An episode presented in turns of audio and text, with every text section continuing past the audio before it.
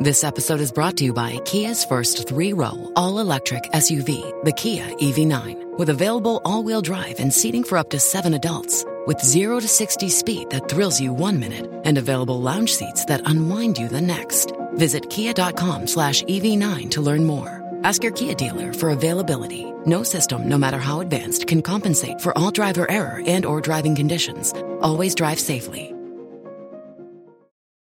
Bonjour à toutes et à tous. Dans un article publié mi-mai sur le blog de Google, Eric Lucero, ingénieur en chef chez Google Quantum AI, a présenté les ambitions de son équipe en matière d'informatique quantique. Il a notamment affirmé que Google serait en mesure de commercialiser un ordinateur quantique d'ici 2029 grâce à son tout nouveau campus dédié à ce genre de recherche dans la ville de Santa Barbara, le Quantum AI Campus. Alors avant toute chose, comment fonctionne l'informatique quantique? Eh bien, plutôt que d'utiliser des bits classiques dans l'informatique actuelle, à savoir des suites de 1 et de 0, l'informatique quantique utilise ce que l'on appelle des qubits. Ces qubits permettent de simuler le comportement et l'interaction des molécules dans l'objectif de tester de nouveaux procédés chimiques et de nouveaux matériaux avant d'investir dans des prototypes réels. C'est justement en cela que le quantique peut révolutionner l'informatique. Les États-Unis ont récemment débloqué plus d'un milliard de dollars pour accélérer la recherche, tout comme la France qui de son côté a débloqué le double, 2 milliards d'euros pour devenir leader dans ce domaine.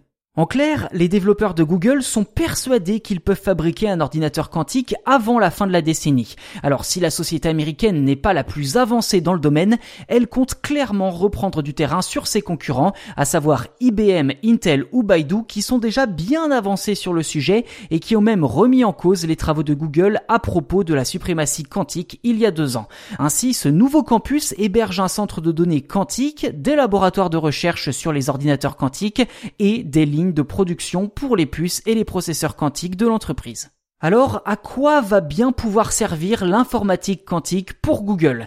Eh bien, selon plusieurs experts de la firme, tout simplement à percer les secrets de nombreux domaines comme en santé, en économie, en cybersécurité, en intelligence artificielle ou encore dans le développement durable et l'énergie. Concrètement, ces découvertes se traduiront en la construction de meilleures batteries, d'engrais durables par exemple, ou bien de médicaments de meilleure qualité. Côté médical, justement, IBM a prévu d'installer son premier ordinateur ordinateur quantique à la Cleveland Clinic cette année pour découvrir comment cette technologie peut révolutionner le secteur médical.